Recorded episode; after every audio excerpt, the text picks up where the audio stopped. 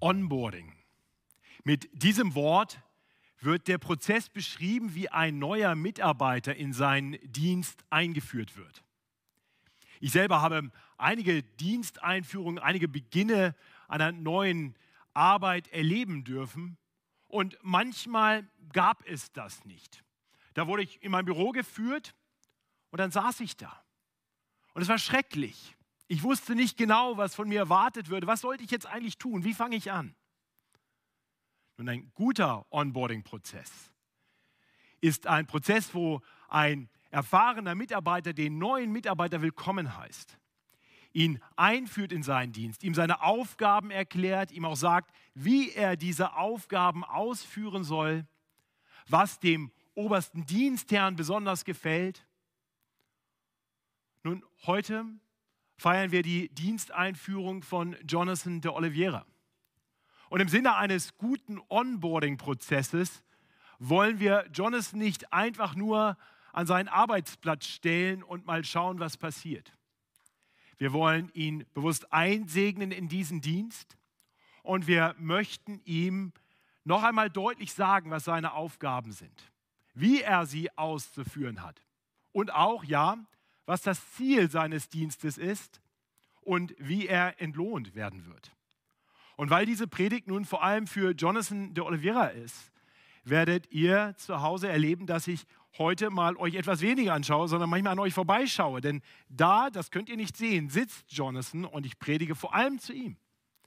Aber es ist auch gut für uns als Gemeinde zuzuhören. Zum einen, um zu wissen, was denn eigentlich wirklich der Auftrag ist, den Jonathan auszuführen hat und zum anderen, damit wir ihn darin unterstützen können und auch selber unseren Teil dafür tun können, dass es eine gesegnete Zeit wird für Jonathan und für uns alle.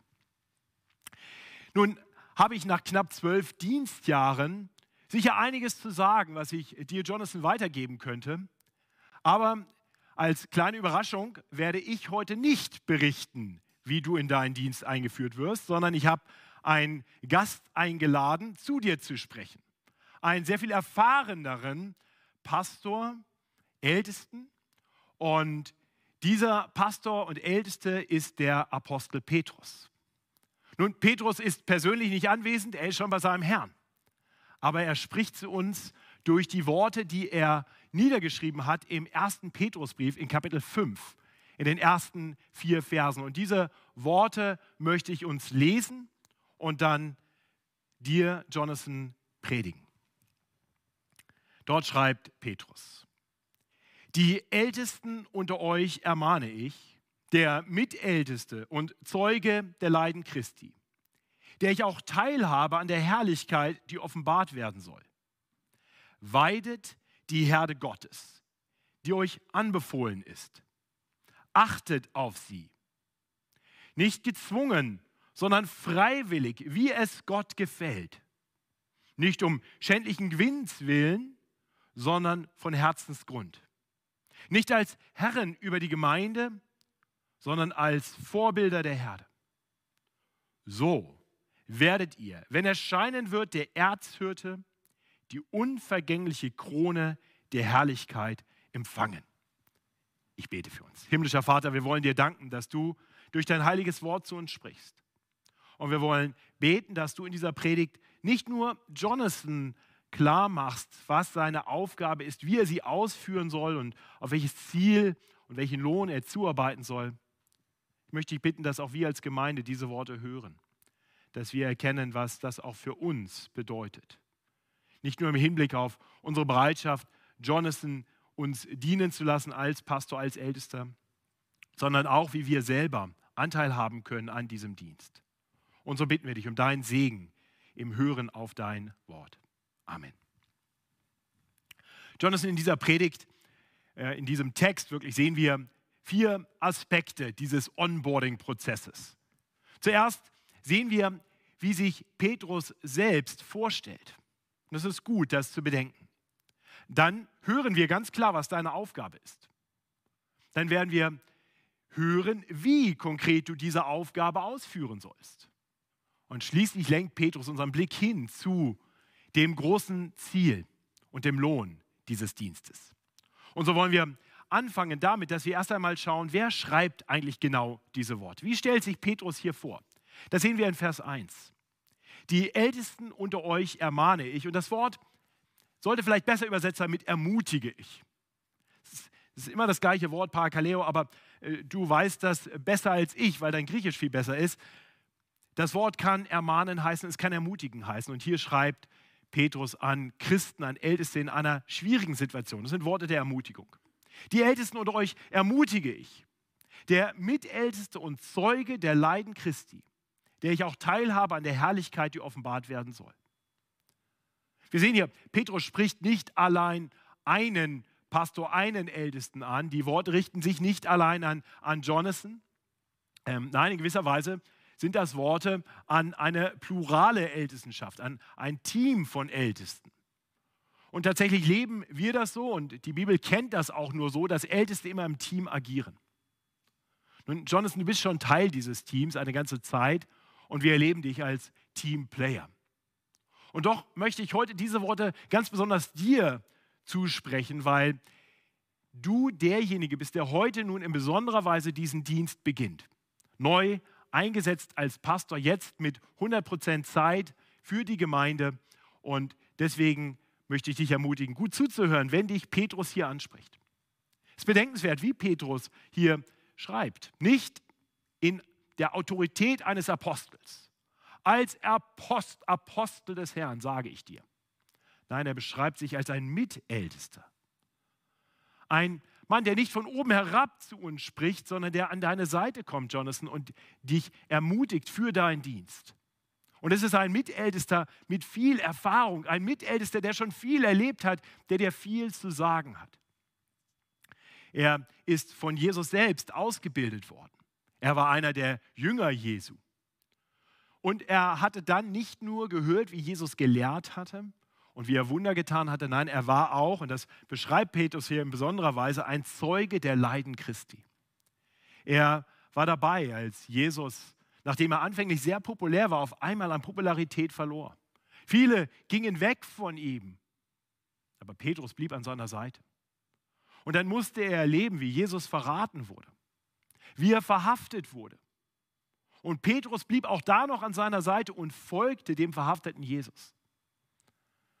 Doch dort, unter dem Druck, dem Widerstand der feindlichen Meute, verleugnete er seinen Herrn dreimal. Auch das macht Petrus aus. Er war ein Zeuge der Leiden Christi, der selber zurückschreckte vor dem Leid, das ihn vielleicht auch erwartete. Und so ging er betrübt davon. Ein gebrochener Mann. Doch dann am Ostermorgen hörte er, dass das Grab leer war und er rannte hin zum Grab und fand es leer, war erst verwundert, aber dann begegnete ihm der auferstandene Herr Jesus Christus. Und einige Zeit später setzte Jesus ihn höchstpersönlich in diesen Dienst als Ältester, als Pastor ein. Wir haben das in der Textlesung aus Johannes 21 gehört. Und Jonathan, ich möchte, dass du diese Worte so hörst. Die dies sind die Worte des Mannes, der von Jesus selbst gelehrt hat. Ja, das sind die Worte Jesu selbst, der Petrus den Auftrag gegeben hat. Und Petrus als dein Mitältester gibt dir nun weiter, was dein Herr dir zu sagen hat. Petrus beschreibt sich aber schließlich auch noch mit einer, in einer dritten Dimension. Nicht nur als Mitältester und ein Zeuge der Leiden Christi, sondern auch als ein Teilhaber der zukünftigen Herrlichkeit. Eine Herrlichkeit, die erst noch offenbart werden soll. Und auch das ist wichtig. Denn der Pastorendienst, der Ältestendienst ist nicht zwingend ein leichter Dienst. Jesus selbst hatte Petrus direkt im Anschluss an die Worte, die wir aus Johannes 21 gehört hatten, ab Vers 18 noch erklärt, dass er sterben wird in diesem Dienst. Und Petrus weiß, dass das auf ihn zukommt. In seinem nächsten Brief schreibt er, dass er davon ausgeht, dass er sehr bald sein Leben geben wird für Jesus. Und er schreibt hier an Christen, die selber bedrängt sind, an Älteste, die in einem Kampf stehen. Und gerade diese Ältesten, gerade diese Pastoren ermutigt Petrus mit dem Blick hin auf das, was ihm noch bevorsteht und was ihm noch bevorsteht und was er nun erreicht hat. Die Herrlichkeit. Das ist der Petrus, der dir schreibt, der zu dir spricht und dir dann sagt, was deine Aufgabe ist. Und das sehen wir zu Beginn von Vers 2. Weidet die Herde Gottes, die euch anbefohlen ist. Achtet auf sie. Ein Ältester hat hier also zwei Aufgaben, die interessanterweise mit zwei Begriffen ähm, beschrieben werden, die austauschbar auch mit dem Wort Ältesten in der Bibel vorkommen. Weidet die Herde Gottes ist, dahinter steckt wirklich das Wort für Pastor, für Hirte. Hirte ist, ist letztendlich einfach das lateinische Wort für Pastor. Äh, Pastor ist das lateinische Wort für Hirte, so rum. Und Petrus sagt also, Älteste agiert als Pastoren. Und dann sagt er, achtet auf sie. Man könnte auch sagen, seid Aufseher. Das Wort, was da im Griechischen hintersteckt, ist Episkopos, was für uns auch übersetzt wird Bischof. Also als Ältester bist du Pastor und, so seltsam das klingen mag, auch Bischof. Herzlich willkommen als Bischof dieser Gemeinde, Jonathan. Aber das sind nicht einfach Worte, das sind Aufgaben. Und ich möchte über diese Aufgaben mit uns nachdenken. Das Erste, was wir also sehen, ein Ältester soll agieren als ein Hirte. Ein Hirte der Herde Gottes, die dir anbefohlen ist. Diese Herde Gottes sollst du weiden. Nun, die Herde, die dir anbefohlen wird in dieser neuen Aufgabe, Jonathan, ist wirklich die junge Gemeinde. Das sind die Kinder der Gemeinde, die Jugendlichen, die jungen Erwachsenen. Aber es sind auch die Eltern und es sind auch die vielen Mitarbeiter, die im Bereich der jungen Gemeinde tätig sind. Für all diese Menschen hast du nun eine Hürdenverantwortung. Wohlgemerkt, du hast die Verantwortung für diese Menschen. Sie sind nicht deine Leute. Es ist nicht deine Herde. Es ist nicht dein Bereich. Es ist die Herde Gottes. Ihm gegenüber bist du verantwortlich. Und er gibt dir, was du weiterzugeben hast. Weide sie mit dem Futter, das er dir gibt. Er gibt dir die gute Nahrung. Martin Luther hat in seinem Kommentar zu dieser Bibelstelle geschrieben, dass die Aufgabe eines Ältesten, eines Pastors die ist, die Herde Gottes mit dem Evangelium zu füttern, ihr das Evangelium zu predigen. Das ist die gesunde Nahrung, die die Herde braucht. Diese gesunde Nahrung brauchst du zuallererst selbst. Das heißt, du sollst mit der Herde selbst mit essen. Du musst dich weiden, damit du weitergeben kannst. Und, und gerade im Bereich der jungen Gemeinde ist es wichtig, dass die Nahrung, die du weitergibst, manchmal schon gut durchgekaut ist. Die, die junge Gemeinde besteht aus vielen jungen Lämmern. Die brauchen oft noch Milch, damit sie wachsen können. Aber nicht nur Milch. Denn sie sollen ja wachsen, sie sollen ja groß und stark werden. Und das erfordert ganz viel Weisheit. Weisheit, die dir der Herr geben muss. Wie viel können sie jetzt vertragen? Aber eins ist klar, sie brauchen immer das Evangelium. Und dann bedenke, dass diese Herde, die dir heute anbefohlen wird, aus jungen Menschen besteht, die vielleicht noch gar keine Schafe der Herde sind. Wir wissen, dass die allermeisten Christen in ihrer Kinder- und Jugendzeit zum Glauben gekommen sind. Das heißt, du hast eine ganz stark evangelistische Aufgabe. Die junge Gemeinde ist das größte Missionsfeld der Gemeinde. Da können wir noch so viel evangelistische Aktionen nach außen machen, so viele Büchertische, wie wir wollen. Die junge Gemeinde ist und bleibt das größte Missionsfeld. Und gerade deshalb ist es so wichtig, dass du treu das Evangelium weitergibst, damit aus diesen Kindern Schafe der Herde Gottes werden. Jonathan, du bringst ganz viel mit dafür.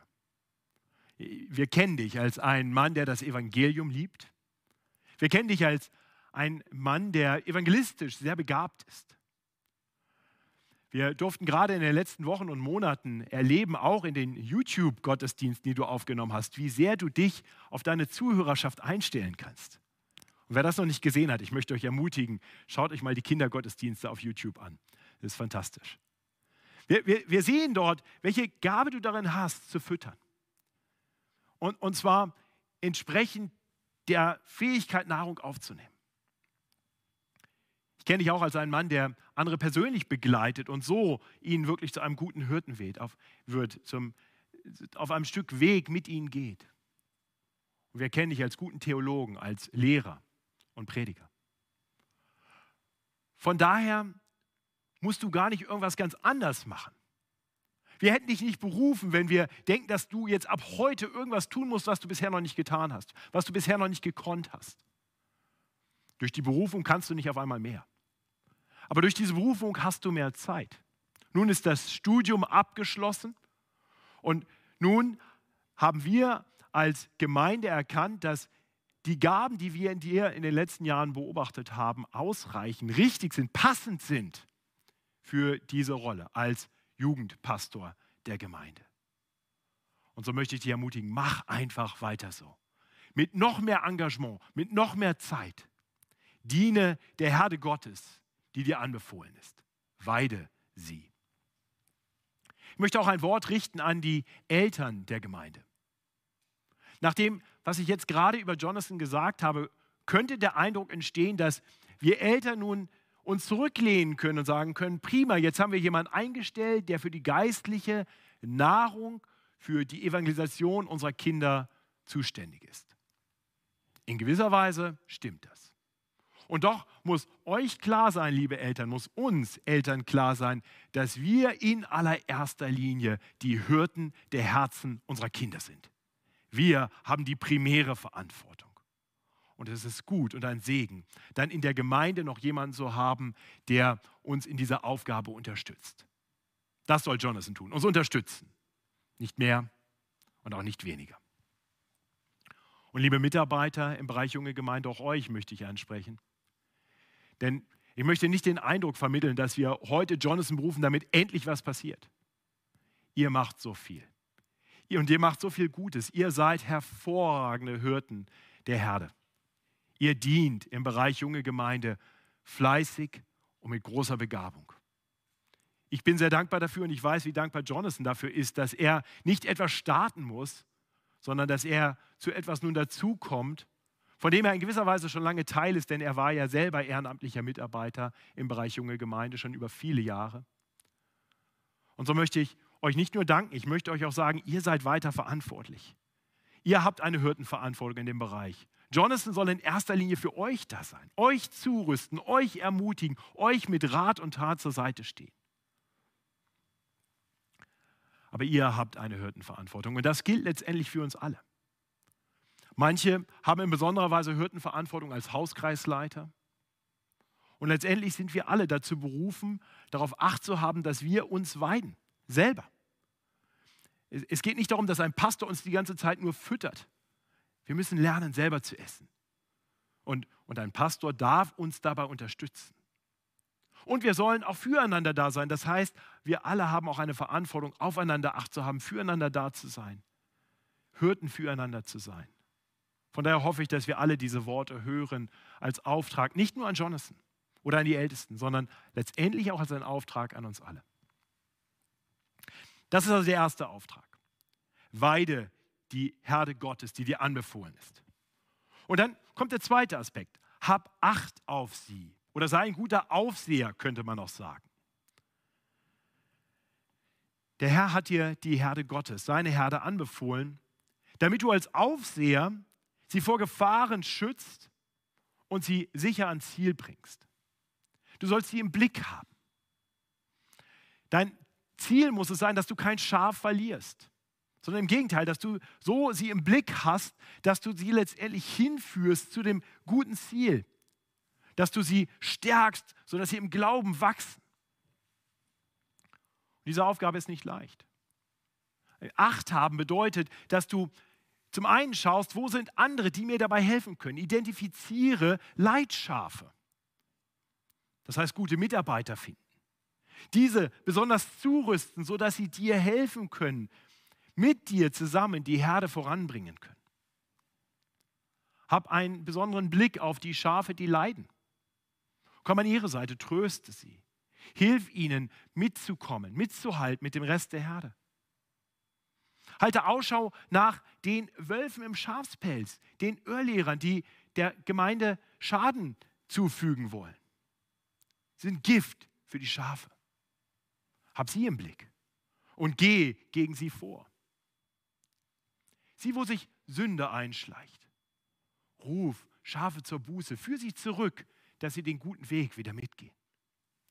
Und wenn du merkst, dass Schafe miteinander anfangen zu streiten, wenn sie sich beißen, dann sei ein Friedenstifter. Äh, du merkst, das Acht haben ist sehr herausfordernd. Da sind zum einen Schafe, die manchmal dumm sind, die manchmal böse sind, die keine große Wertschätzung haben für den Hirten. Und das ist ein äußerer Feind. Petrus wusste darum. Und, und gerade deswegen schreibt er diese Worte, um uns herauszufordern. Wichtig ist, dass du in allen Herausforderungen weißt, die Tür deines Chefes steht dir immer offen.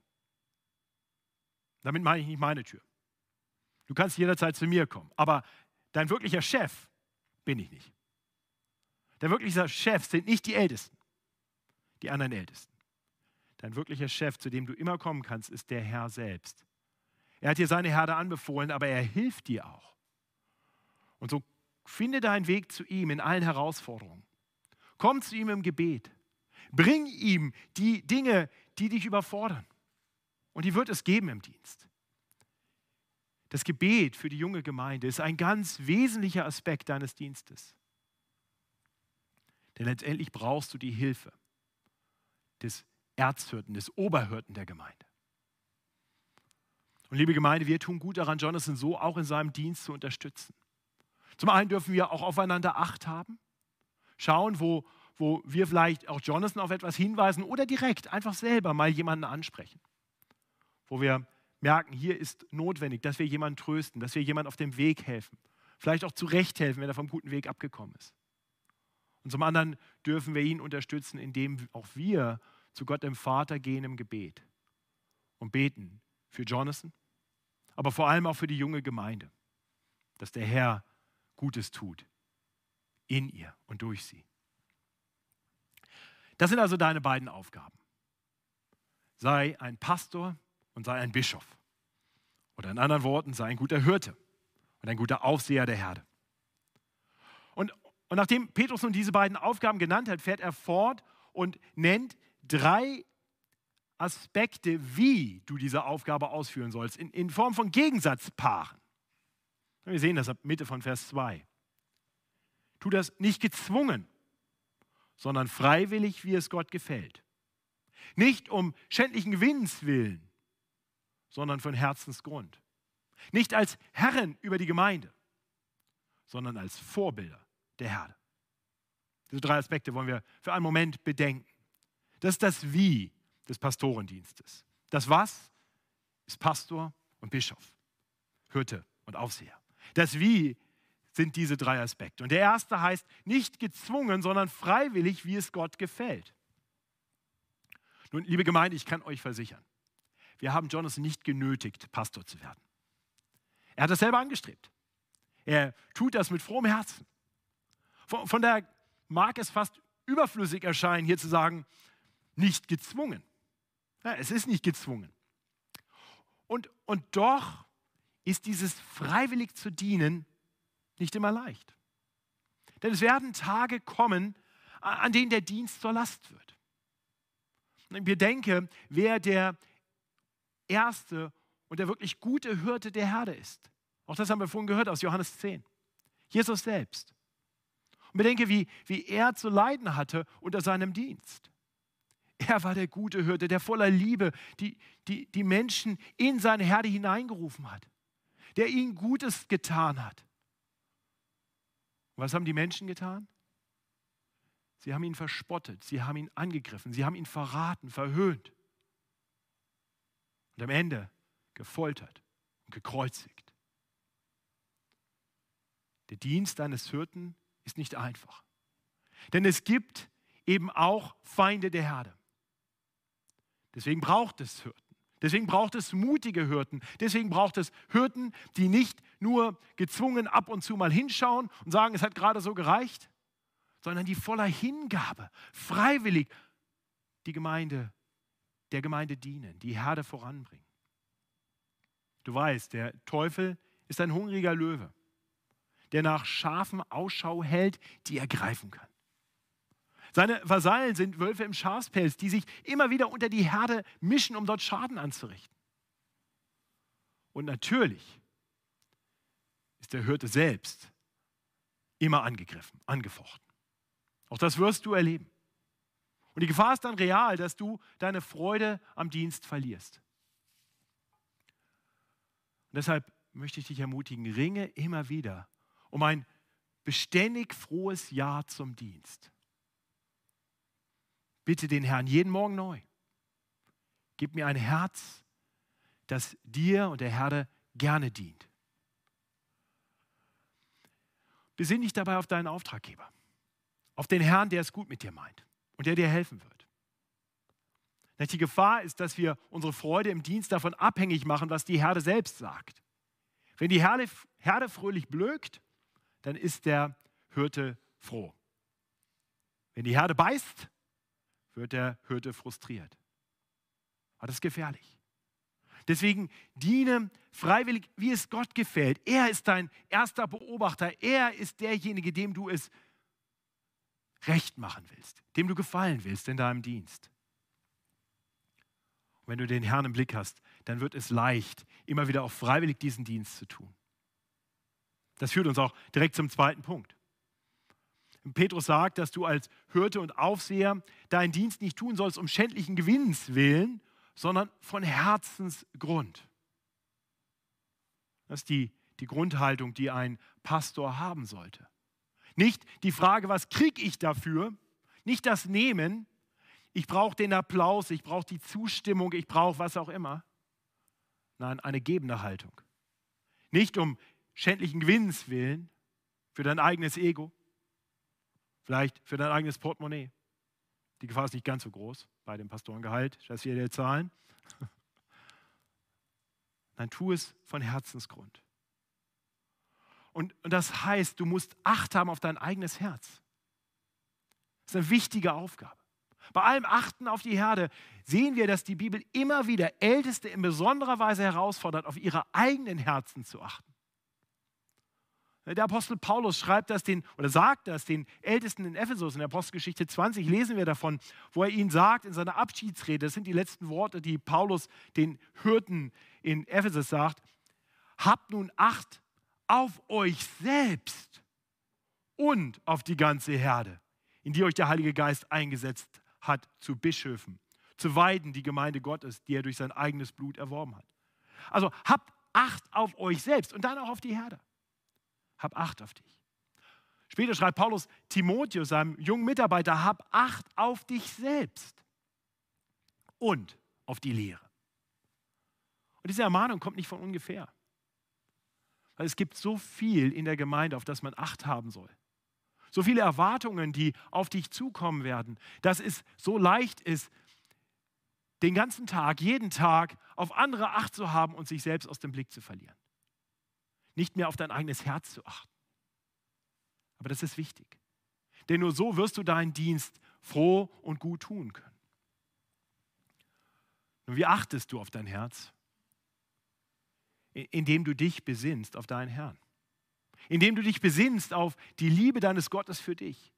Das wird dein Herz füllen. Besinn dich darauf, was der Herr Jesus für dich getan hat.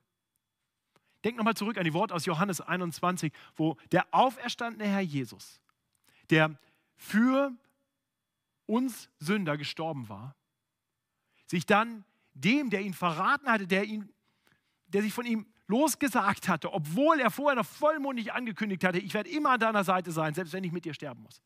Diesem Mann, Petrus, hatte Jesus dreimal gefragt, liebst du mich? Und Petrus wusste darum, wie sehr er vom Herrn geliebt war. Und das füllte sein Herz. Und so muss das bei dir sein. Besinn dich darauf, dass Jesus gekommen ist, um all deine Schuld ans Kreuz zu nehmen.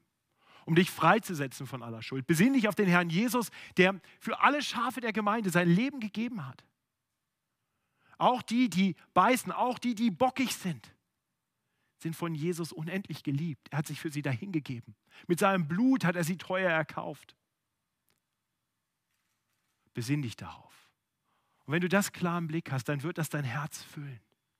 Du wirst dankbar werden für das, was Jesus für dich getan hat. Du wirst die Menschen ansehen mit den Augen Jesu und das wird dich befähigen dazu, Jesus zu lieben und die Herde. Das wird dich dazu befähigen, sie von Herzensgrund zu weiden und auf sie Acht zu haben. Und liebe Gemeinde, wir können dabei helfen oder wir können das schwer machen. Die, die Schafe können einem Hirten das Leben schwer machen. Und es gibt Hirten, die unter der Last einer bockigen Herde zusammenbrechen.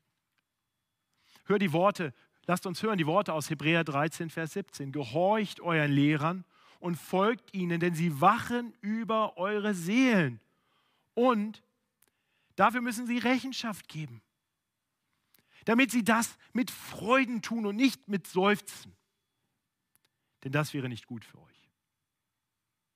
Aber lasst uns Jonathan seinen Dienst leicht machen, indem wir ihm gerne folgen, indem wir ihm erlauben, seinen Dienst auszuführen indem wir ihm nachfolgen und ihm gehorchen, da wo er uns führen möchte, auf guter Weise.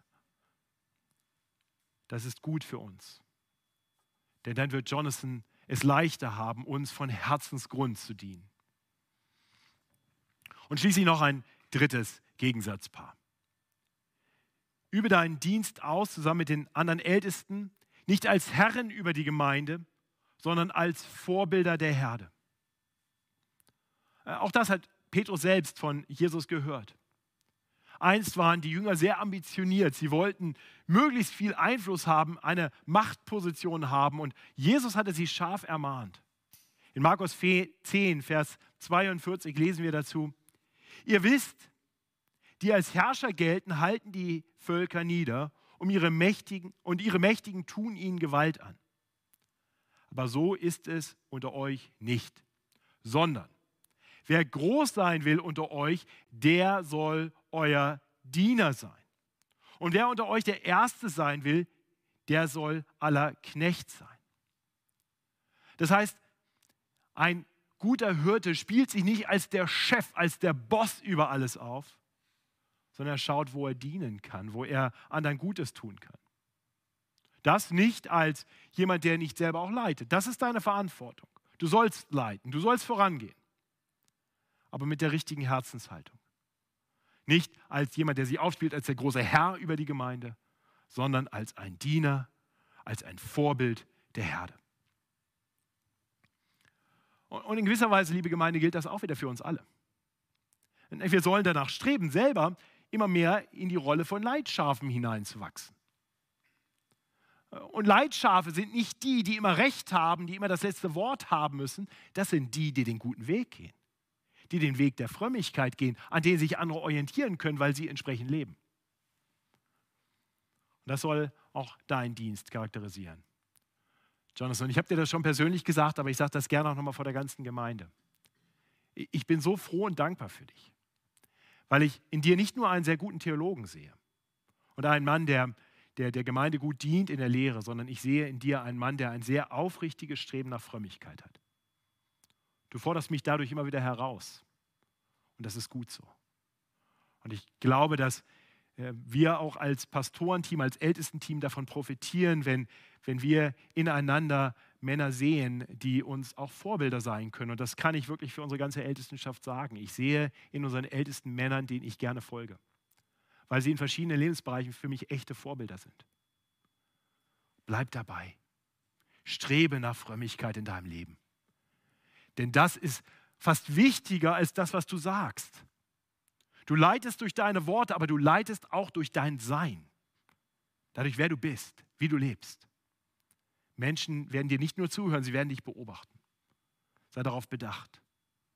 Weide die Herde Gottes, die dir anbefohlen ist. Achte auf sie nicht als Herrn über die Gemeinde, sondern als Vorbild der Herde. Das Ziel ist dabei, dass die Gemeinde durch das, was du lehrst, durch dein Weiden, aber auch durch dein Vorbild, den Weg findet hin zum großen Ziel. Dahin, wo der Herr uns führen möchte. Und das ist das, wo, wo Petrus uns dann schließlich auch hinführt, nachdem er dir gesagt hat, wie er dich anspricht und was deine Aufgabe ist und wie du sie ausführen sollst, sagt er schließlich in Vers 4, was das Ziel deines Dienstes ist und was der Lohn für deinen Dienst sein wird. Das ist kein schändlicher Gewinn, von dem eben die Rede war. Das ist der Lohn, den der, den der Herr dir gerne gibt. Und für den darfst du arbeiten, für den solltest du arbeiten. So heißt es hier in Vers 4, wenn du den Dienst so ausführst. So werdet ihr, wenn erscheinen wird der Erzhirte, die unvergängliche Krone der Herrlichkeit empfangen. Eines Tages kommt der Erzhirte wieder.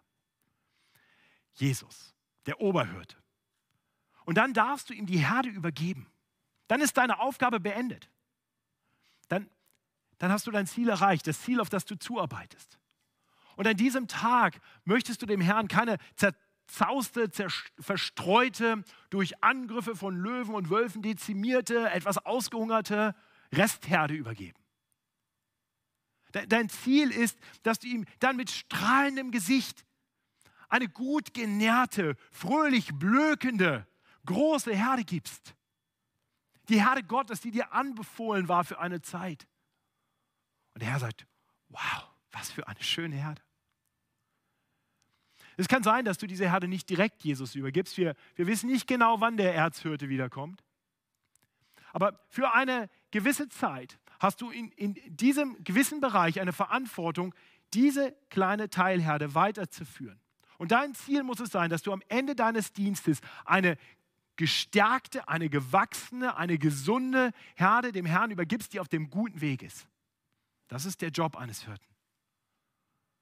Und dann darfst du darum wissen, dass du vom Erzhirten empfangen wirst, einen fürstlichen Lohn, die unvergängliche Krone der Herrlichkeit. Und das hat Petrus selbst in seinem Dienst angetrieben. Wir haben das am Anfang gesehen, wie er sich beschrieben hat als derjenige, der teilhaben wird an der Herrlichkeit, die offenbart werden soll.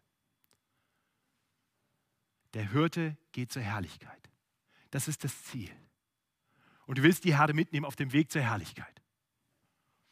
Das ist das große Ziel, liebe Gemeinde, dem wir alle entgegenleben. Und es ist Gottes gute Gnade, uns Hürden zu geben, die uns zur Herrlichkeit führen. Die er uns zur Seite stellt, um uns zu nähren, um uns zu stärken, um uns den Weg zu weisen, um vor uns herzugehen, um uns aufzuheben und zu tragen, wenn wir das mal brauchen. Und so haben wir jeden Grund, heute diesen Tag zu feiern. Der Herr hat seiner Herde einen weiteren Hirten gegeben. Jonathan Oliveira, wir freuen uns, dass du deinen Dienst als Pastor beginnst. Und ich möchte für dich beten. Und ich möchte für uns als Gemeinde beten, dass uns das zum Segen wird. Dass durch deinen Dienst viele Schafe werden und die Herde gestärkt wird, wachsen darf, sodass der Herr eines Tages sagen kann, Jonathan, das hast du gut gemacht. Dafür bete ich. Himmlischer Vater, wir wollen dir danken für deine große Gnade.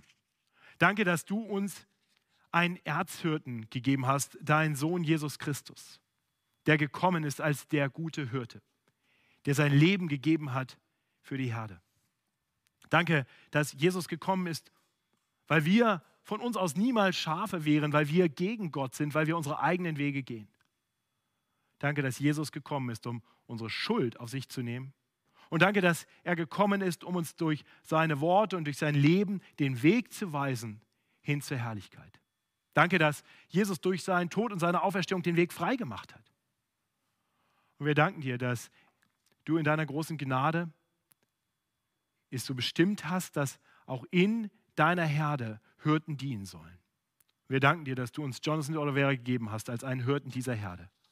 Nun bitten wir dich, dass du ihn segnest und gebrauchst Zeig uns, wie wir ihn in seinem Dienst unterstützen können. Und führe uns alle so hin zur Herrlichkeit. Darum bitten wir durch Jesus Christus, unseren Herrn und Hirten. Amen.